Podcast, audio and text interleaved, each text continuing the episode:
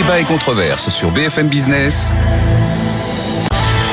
Emmanuel Le Chypre accueille les experts.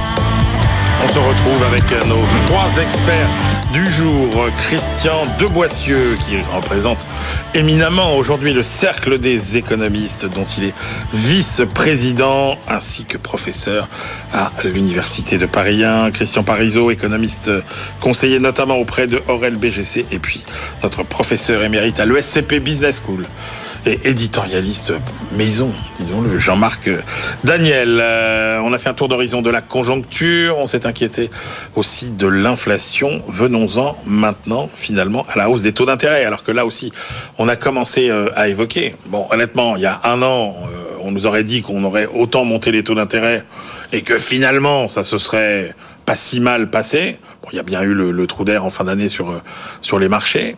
Mais est-ce que vous considérez que finalement on a bien digéré la, hausse des taux ou vous dites attention, euh, l'onde de choc elle est plutôt à venir, euh, Christian de Boissieu? Bon, d'abord c'est pas fini la hausse. Presque. Non. Moi, je pense qu'il y a au moins 100 points, 100 points de base, c'est-à-dire un point de taux d'intérêt dans le tuyau. Euh, du côté BCE. C'est quoi vos c'est quoi vos sommets à vous là, les cibles que vous avez euh Moi j'ai moi certains disent 6% euh, pour le taux directeur principal de la BCE. Moi je suis plutôt un peu plus à Pour la BCE 6% oui, enfin, la, Fed, la Fed, non, la Fed, ouais, ouais, la Fed, à 6 La Fed, puisqu'ils sont à 4,25, 4,5% du côté américain. Moi, je rajoute 100 points de base, c'est-à-dire... 7 euh, points Non, 100 points. Oui, mais vous, donc ça nous fait 7 Non, non, ils sont à 4,5, 5,5. Ah, par rapport à la situation actuelle. Ah oui, oui, 6%, ça me paraît Non, non, 5,5, euh, mais j'ai vu qu'il y a des traders, il y a des gens de marché qui... 6. Bon, nous, on est un point en dessous, à peu près, donc euh, on va rajouter un point et on terminera je sais pas, on terminera peut-être à 4 et quelques l'année 2023. C'est-à-dire, je pense qu'il y a encore deux. Alors, est-ce que c'est deux fois 0,5 euh, Est-ce qu'il y a du 0,25, du 0,5 Ce qui me frappe, c'est que les marchés ah, c'est pas une surprise. Hein. Moi, je suis pas le perdreau de l'année de ce côté-là. Euh, les marchés surréagissent en fonction des dernières déclarations, des derniers chiffres. Alors, un jour, ils, ils, ils, price, comme on dit, ils anticipent 50 points de base de hausse. Euh, le lendemain, euh, ils sont plus optimistes, c'est 0,25. Bon, première idée, c'est pas fini. Deuxième idée, il y a toujours un décalage quand même dans le temps. Ouais entre la hausse des taux d'intérêt et son impact sur l'économie réelle. On considère les travaux qui ont été faits, plus ou moins sophistiqués. C'est quoi? C'est autour d'un an à peu près, hein, à peu près un an de décalage. Donc, euh, je pense que l'impact, il est, encore essentiellement devant nous, mais il y a déjà un impact qu'on voit, par exemple, quand vous regardez la hausse des, des taux sur les crédits immobiliers. Mmh et l'évolution des crédits immobiliers dans un pays comme la France, où il y a à la fois, euh, on, voit, euh, il y a un impact sur la demande. Bon, ça, ça paraît clair. On, a beau avoir remonté récemment euh, le taux de l'usure et, modifié le calcul du taux de l'usure pour faire en sorte qu'il s'ajuste plus vite et qu'il y a un certain nombre de ménages qui puissent emprunter alors qu'ils étaient rationnés par les banques compte tenu du fait que le taux d'intérêt de l'usure était trop bas à ce moment-là. Bon, donc il y a les taux d'intérêt ont déjà un impact, sont déjà passés, si je puis dire, vers les clients, vers les consommateurs, vers les emprunteurs, sur les crédits immobiliers. Il y a un impact sur la demande et je pense que les banques également, pour des tas de raisons, deviennent plus prudentes, à la fois pour des raisons réglementaires, etc.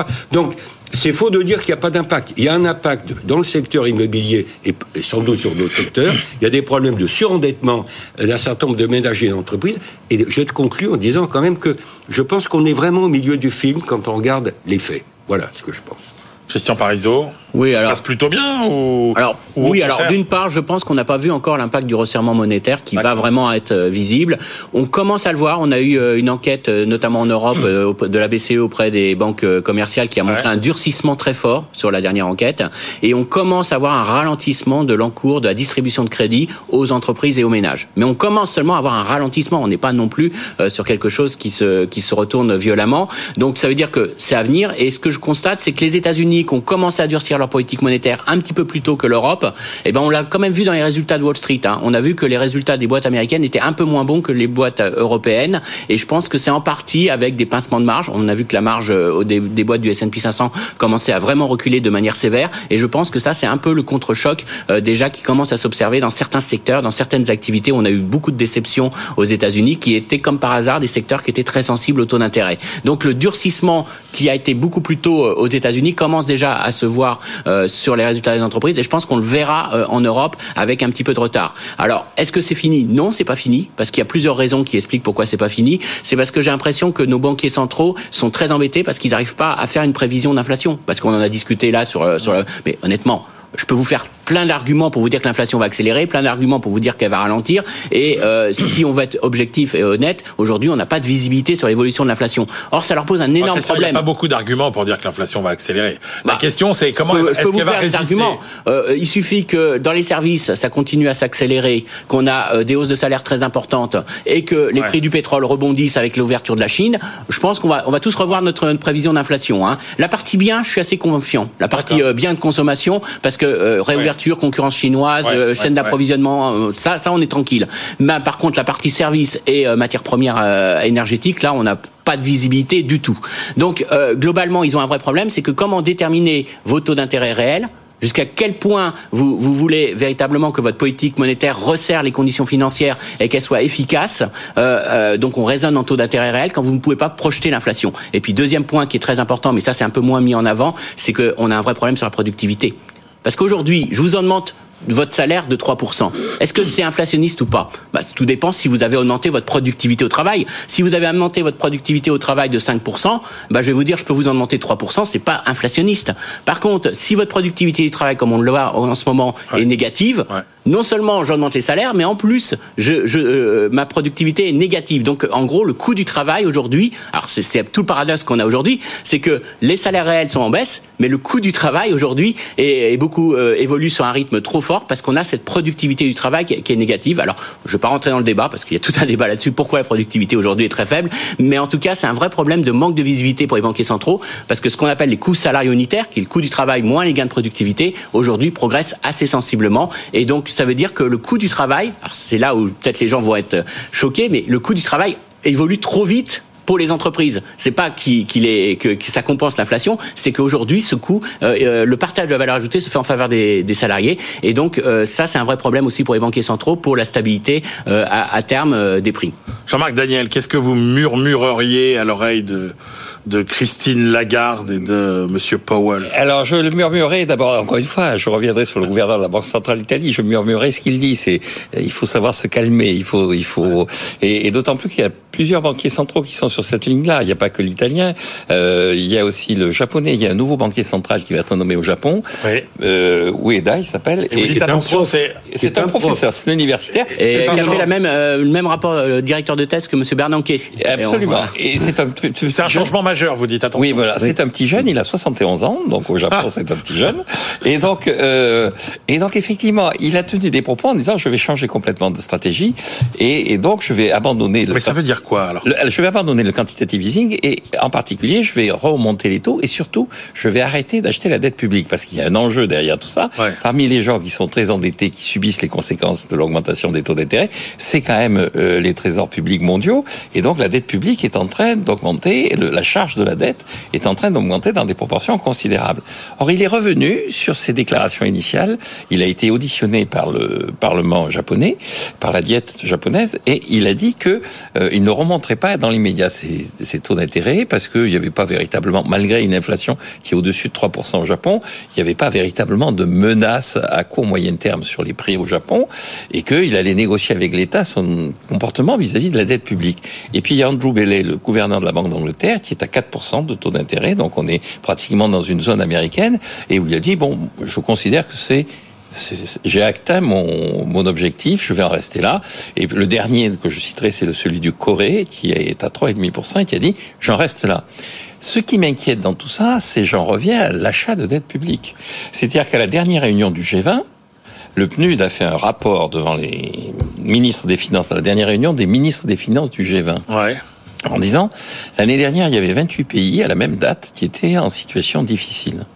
Aujourd'hui, il y a 57 pays qui sont potentiellement en cessation de paiement et on vient d'assister à la faillite, à la banqueroute du Ghana qui était le symbole même du pays bien géré, qui avait suivi toutes les euh, recommandations des institutions de Bretton Woods, qui était véritablement dans tous les rapports de la Banque mondiale. Le bon élève. Le bon élève de la Banque mondiale.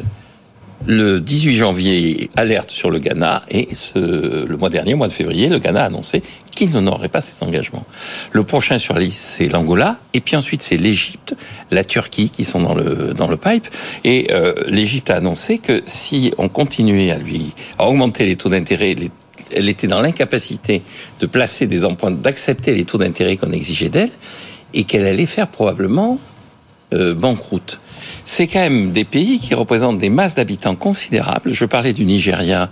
Euh, là aussi, dans les dernières élections, le, un des thèmes, c'était est-ce que on va garder notre population Est-ce que notre population va nous quitter?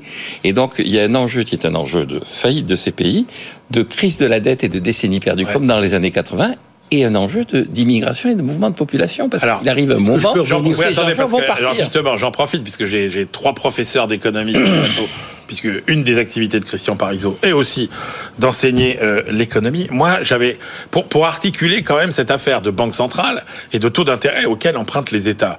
Moi, je suis désolé, j'avais cru comprendre que justement les hausses de taux d'intérêt des banques centrales étaient censées finalement euh, donner des perspectives stables sur l'inflation à long terme et que donc les hausses de taux d'intérêt des banques centrales n'étaient pas justement censées euh, faire monter aussi les taux d'intérêt euh, à long terme, qui sont les taux d'intérêt auxquels s'endettent les États. Christian de Boissieu, donc pourquoi finalement la hausse des taux euh, des banques centrales est si pénalisante que ça pour les pays qui ont une dette publique importante? Attendez, il y a, le jeu des anticipations de taux d'intérêt. Ça, c'est classique. C'est ce qu'on appelle la courbe des taux. Quand vous êtes dans un contexte où le marché s'attend à une hausse des taux courts, ben, vous avez généralement euh, toute la courbe qui augmente. Toute la courbe, une hausse des taux longs. C'est ce qui se passe en ce moment. Regardez, moi je suis impressionné dans le sens négatif du terme, enfin négatif, on peut en discuter. C'est que regardez la vitesse avec laquelle le taux à 10 ans, le taux sur les OAT, sur les titres du Trésor français augmente. On est à 3,2 en nominal. Alors certes, en taux réel, c'est négatif, pour revenir sur l'argument qu'évoquait l'autre Christian. Mais ça a pris 0,4, 40 points de base en, quelques jours. En quelques jours, ben, tout, se transfère vers le haut parce que euh, même chose. Euh, sur allemands, le problème, c'est de savoir s'il va pas y avoir un creusement des spreads, des primes de risque à l'intérieur de la zone euro, qui est la grande hantise de la BCE. On n'en a pas parlé jusqu'à présent, mais la BCE, bon, elle a peut-être trop d'objectifs à la fois. C'est le débat instrument-objectif. Peut-être qu'elle n'a pas assez d'instruments par rapport au nombre d'objectifs, puisqu'elle s'intéresse à la fois au niveau des taux d'intérêt dans la zone euro et aux écarts de taux d'intérêt. Euh, elle a en mémoire ce qui s'est passé au moment de la crise de, la dette dans la zone euro à partir de 2010, Grèce et compagnie. Bon, donc, je suis pas étonné que, le marché je veux dire, est pas irrationnel. Il me paraît rationnel quand ils anticipent que la hausse des taux courts n'est pas terminée. Je crois qu'on a été d'accord là-dessus. On peut discuter du calendrier, on peut discuter du rythme. On a tous les trois dit. Mais ça n'empêche pas la hausse des taux longs, c'est ça que Mais au contraire, ça la, ça, la provoque d'une certaine façon. Je termine sur un point parce que euh, ce qu'a dit Jean-Marc évoque le problème de euh, l'absence de gouvernance mondiale sur tous ces sujets.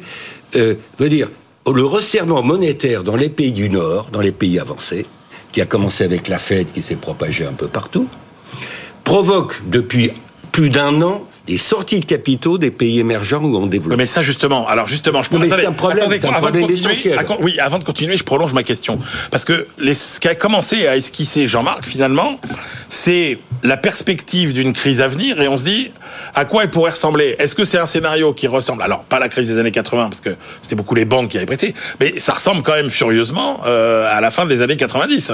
La crise thaïlandaise, euh, la crise, la crise russe, où on avait des pays qui, dans le sillage finalement d'un dollar qui était euh, toujours euh, plus fort, ont fini par, par craquer. Est-ce que c'est ces, ces, scénarios-là qui sont possibles ben Non, mais c'est possible. Mais il y a aussi le problème du taux de change. C'est-à-dire la crise asiatique qui a commencé en juillet 97 et qui s'est répandue comme une traînée de poudre et qui a entraîné un an après la crise russe de l'août d'août 98. Euh, c'est aussi le problème de pays, je parle des pays asiatiques, qui pendant trop longtemps sont arrimés au dollar. donc, veut dire ils auraient dû laisser bien avant, laisser flotter leur modèle. Mais le problème, je reviens sur aujourd'hui, ce qui se passe depuis un an, c'est que vous avez des sorties de capitaux du sud vers le nord. Pas mal de capitaux depuis un an ont quitté les pays du sud. attaque spéculative contre leur monnaie, baisse de leur taux de change, euh, hausse des taux d'intérêt des banques centrales là-bas et augmentation de l'inflation dans ces pays du Sud. Donc, le, face à ça, le G20 a rien dit, n'a rien à dire comme d'habitude. On, je veux dire, le monde paye à travers ces déséquilibres nord-sud euh, l'absence de gouvernance mondiale. Je veux dire, c'est pas nouveau malheureusement. Christian Parizeau. Oui, non, mais la crise à venir. Bah, la, crise à venir, elle, est, on en parle depuis longtemps. Hein, elle n'est pas résolue. C'est la crise alimentaire. Hein, c'est le principal problème. C'est, enfin, on parlait des, pays émergents euh, de ces pays-là. Ce qu'il faut voir, c'est que le poids de l'alimentaire. Des conséquences de ce que nous. Bah, bah, bien sûr, mais c'est aussi pour ça que les investisseurs quittent ces pays-là parce qu'ils sentent que le risque euh, pays euh, est beaucoup plus élevé dans ces pays-là. Aujourd'hui, clairement, dans les pays émergents, les pays les plus pauvres, c'est eux qui payent le principal coût de la guerre en Ukraine et des conséquences que ça a eu sur les, les cours des matières premières agricoles, notamment. Euh, les problèmes d'approvisionnement et euh, aujourd'hui l'inflation. Alors en plus le dollar fort, euh, durcissement des politiques monétaires, on sait que quand la Fed monte ses taux, la Banque centrale américaine monte ses taux, il faut quitter les pays émergents. Donc forcément les investisseurs ont eu le, comportement habituel. D'ailleurs ça n'a pas manqué. Hein. Au moment où on a commencé à dire peut-être que la Fed pouvait pivoter, on a eu des flux qui sont venus sur les émergents. Donc on voit qu'il y a une vraie relation entre la perception de ce que fait la Fed et ses flux de capitaux. Bon pour l'instant on est plutôt dans des situations où on se dit que la Fed n'a pas fini, donc ça pénalise énormément tous ces pays émergents et qui, qui voient euh, leur coût d'emprunt augmenter. Donc on est euh, dans un vrai risque aujourd'hui émergent, très clairement, mais euh, risque social, risque économique et risque financier derrière qui est au bout de, de tout ça. Juste un élément complémentaire, c'est-à-dire qu'au dernier G20, par rapport aux années 80, aux années 80, il y avait le FMI, il y avait le Club de Paris, le Club de Londres, et on se mettait d'accord pour essayer. Il n'y avait pas de gouvernance mondiale. Oui, mais parce que les prêteurs étaient des banquiers, c'était plus simple. Alors, les prêteurs étaient des banquiers, et les États, tous les sommets du G7, ont essayé de... Au G20, ce qui a été intéressant, c'est l'attitude de la Chine, notamment vis-à-vis -vis des pays africains. Elle a exigé qu'on rembourse rubis sur l'ongle les prêts, enfin les, sommes qu'on leur qu'on lui doit. Et elle a mis la pression en disant que je ne ferai rien pour le Pakistan, le Sri Lanka, l'Angola et le Kenya qui me doivent des sommes considérables. Et donc on est en plus dans une situation où non seulement il n'y a pas de gouvernance mondiale par rapport, mais en plus par rapport aux années 80, il y a un méchant dans le système. Et il y a un méchant. On parlait de la Chine tout à l'heure. Pourquoi la Chine a cette attitude? C'est parce que la Chine elle-même a des problèmes dans ses comptes extérieurs. Hein. La, Chine n'est plus dans la même situation que dans les années 2000 où elle dégageait 10% d'excédent extérieur. Elle est plus ou moins à l'équilibre. Et donc, je pense que la, la, crise va être amplifiée par l'attitude d'un des acteurs de cette crise qui va jouer le rôle et qui va assumer ce rôle-là, parce qu'ils n'ont aucune vergogne dans cette affaire, les Chinois. Ils disent, ce qui est dû est dû. Jean-Marc, en même temps, la Chine fait risette aux pays africains. Absolument, mais sauf que maintenant, ils sont en train de se découvrir que... Il faut, reset. Et je reviens sur un point qui paraît technique et éminemment politique et géopolitique. C'est qu'en 2021, le président Macron et quelques autres pays euh, gouvernants ont dit il faut redistribuer vers l'Afrique une partie de la dernière allocation de droits de tirage spéciaux qui a été faite dans le cadre du Fonds monétaire international. 650 milliards de dollars de création monétaire, j'allais dire presque ex pour, euh, disons, au plan mondial. Et là-dessus, s'il n'y a pas de redistribution, hein, le continent africain, 55 pays, recevrait uniquement 33 milliards de dollars sur les 650. Bon, et les pays africains sont légitimement furieux, et donc, je répète, la France et quelques autres pays se sont engagés à redistribuer une partie de leur nouvelle allocation vers les pays africains. Allocation qui est normalement répartie en fonction euh, du poids de chaque pays. Les codes-parts, en fonction des codes-parts auprès du FMI, c'est-à-dire euh, en fonction du PIB, pour faire court, du, poids économique de chaque pays. La Chine n'est pas complètement méchante parce que elle a, elle a annoncé qu'elle allait euh, redistribuer quelques-uns de ces milliards de dollars. Ah, bon, question pour le dire autrement, la Chine a toutes les cartes en main. Et finalement. Exactement. Et surtout, elle est incontrôlable par rapport à la période des années 80. Ce sur quoi j'attire l'attention, c'est le fait qu'il y avait un accord possible dans les créanciers des années 80, qu'ils soient publics ou privés. Là, il y a quelqu'un qui joue en solo. Alors justement, bah on va enchaîner. J'avais prévu de le garder pour la fin de l'émission, mais c'est le moment de parler de votre tribune d'hier dans les échos, Jean-Marc, puisque c'est une tribune dans laquelle euh, vous dites finalement ce sont les États-Unis qui, en 1973, ont délibérément décidé d'entrer, de plonger le monde dans le système d'échange flottant, parce qu'ils y voyaient un intérêt, du moins sur le plan théorique, mmh. qui était de dire les monnaies flottent librement, donc les monnaies vont s'ajuster de façon à ce qu'il n'y ait pas de déséquilibre majeur de euh, comptes mmh. Or, on s'est aperçu finalement euh, que euh, bah, ça n'empêchait pas le flottement des monnaies d'avoir des déséquilibres considérables des balances des paiements. Et vous dites même finalement, il serait dans l'intérêt des États-Unis aujourd'hui de revenir à un système euh, de change euh, beaucoup plus euh, rigide. Oui, parce que les États-Unis, à force d'accumuler des déficits, hein, depuis 1973, ils n'ont été en excédent qu'en 1991, et sur la base d'un événement exceptionnel, c'est-à-dire le versement par les pays euh, du Moyen-Orient d'une euh, de la rémunération de l'intervention militaire au Koweït. Or, la conséquence de ça, c'est que euh, quand vous regardez les avoirs extérieurs nets, c'est-à-dire ce que détiennent les Américains à l'extérieur vis-à-vis de ce que détiennent les étrangers aux États-Unis, on a un avoir extérieur net négatif des États-Unis de 60 et quand vous regardez dans l'administration de Trump, on mettait beaucoup en avant euh, Peter Navarro, qui était un des conseillers de Trump, qui était protectionniste, et il disait il s'agit pas tellement de sauver l'industrie américaine en tant que telle, mais il s'agit, au travers du, du, protectionnisme, de constater que les changes flottants n'ont pas réussi à équilibrer nos comptes extérieurs, et que nos comptes extérieurs étant systématiquement déficitaires, nous perdons notre patrimoine national. Alors je ne le dis pas dans l'article, mais il y a un tweet très célèbre de Donald Trump qui sort sur Park Avenue, il voit passer les Audi et des voitures allemandes, et il dit il y en a marre des Allemands qui... Euh, et à ce moment-là, son conseiller lui dit, mais vous savez que l'hôtel dont nous sortons est propriétaire des Japonais. Et donc Trump fait un tweet où il dit si les Allemands et les Japonais n'ont pas compris en 1945, nous sommes prêts à repasser le couvert. Je pense que euh, repasser le couvert comme en 1945, c'est inenvisageable pour les États-Unis et heureusement pour le reste du monde. Mais je pense qu'effectivement, il y a une prise de conscience d'une partie des dirigeants américains que le patrimoine national est en train de les quitter et donc il y a un enjeu de souveraineté. L'IRA, c'est ça tous ces éléments qui sont mis en place en ce moment sont liés au fait que cette perte de souveraineté est perçue par les Américains et elle a pour origine l'incapacité du système de change flottant à équilibrer. Mais est-ce qu'on peut envisager un nouveau système euh, monétaire international Christian de Boissieu. Je vais parler de ce que je prévois et pas de ce que je préfère. Ouais. Ah ben, les deux sont possibles. Non, non, mais parfois ça se, se retrouve. Mais là, ce que je prévois, c'est qu'on va rester en change flottant pendant encore longtemps parce que les conditions pour revenir à des changes euh, moins volatiles, plus stables, ne sont, plus pas, réunies, ne sont pas réunis.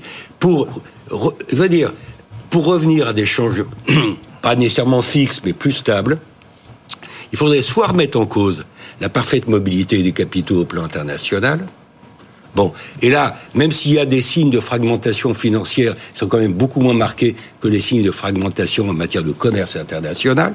Ou alors, deuxième hypothèse, il faudrait une coordination des politiques monétaires nationales tel que euh, c'est ce que dit dans l'article, oui. Il y, a, une gouvernance mondiale. C'est le fameux triangle de Mundell, prix Nobel d'économie canadien, remis au goût du jour il y a 20 ans par Tommaso Padoa autre juste, italien brillant. Juste, pour préciser, le triangle de Mundell, c'est le système monétaire idéal. C'est d'échanges fixes, la libre circulation des, capitaux, et, des, politiques monétaires internationales autonomes. On peut pas avoir les trois. Sauf qu'on peut pas avoir les trois. Voilà, on peut pas avoir les trois. C'est le cruel dilemme. Il faut choisir. Et, et, et la fin de Bretton Woods, 71-73, on est d'accord, parce mm. que l'échange flottant de mars 73, c'est aussi la, conséquence logique d'août 71, la coupure du lien par Nixon entre le dollar et l'or, l'inconvertibilité du dollar en or. Donc, euh, la mort de Bretton Woods, c'est euh, finalement l'expérience qu'on a fait de ce triangle de Mundell, euh, on a on est passé au change flottant parce que on a conservé, on a on a accentué la la mobilité internationale des capitaux, et puis les politiques monétaires nationales ont voulu rester souveraines, indépendantes les unes des autres, passer de coordination internationale. Donc, je termine en disant que je pense qu'on va rester là-dedans pas encore des années parce que les conditions de macroéconomiques ne sont pas satisfaites.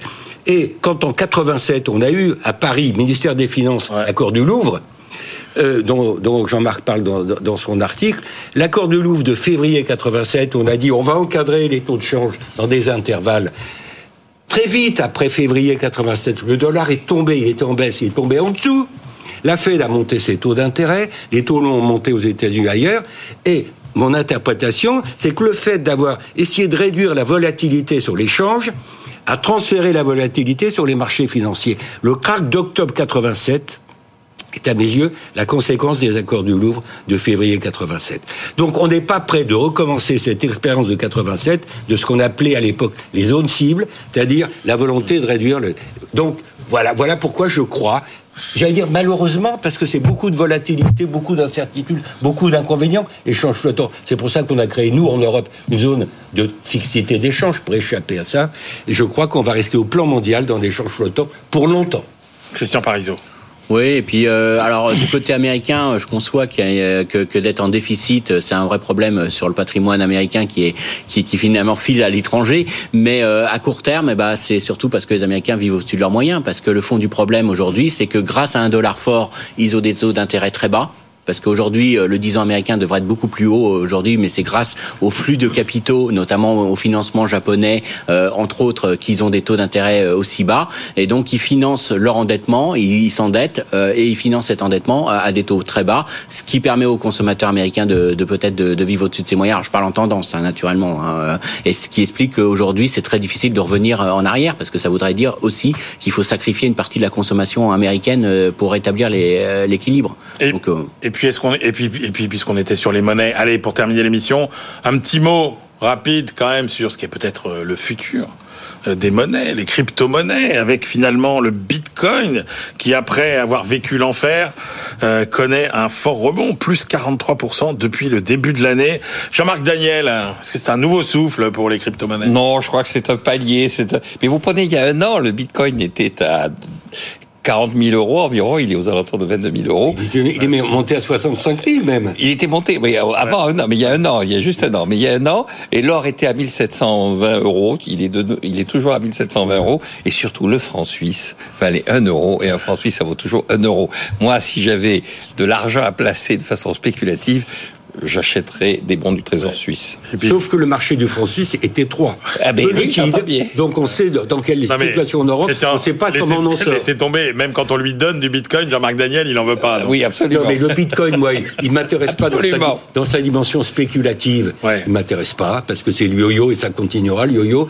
Ce qui m'intéresse dans les cryptos, c'est uniquement quand ça sert à financer de l'économie réelle, quand ça sert à financer des startups qui ont besoin de, qui ont besoin de, de financer des investissements. Mais c'est d'ailleurs plutôt l'Ether Ethereum qui sert à financer les, ce qu'on appelle les ICO, Initial Coin Offering, c'est-à-dire il y a des startups qui, qui émettaient, c'est moins vrai aujourd'hui qu'il y a 2-3 ans, donc le crypto, le, Bitcoin, ça va continuer à se balader. Christian Parizeau, votre regard Oui, bah c'est, c'est euh, moi je dis souvent c'est l'or numérique, quoi. C'est, euh, c'est la même chose que l'or, c'est-à-dire que vous jouez ça, euh, ça vaut, ça vaut que la confiance auquel on y accorde. Ou c'est comme une toile de maître, c'est, c'est finalement ça vaut que ce que est prêt à payer les gens.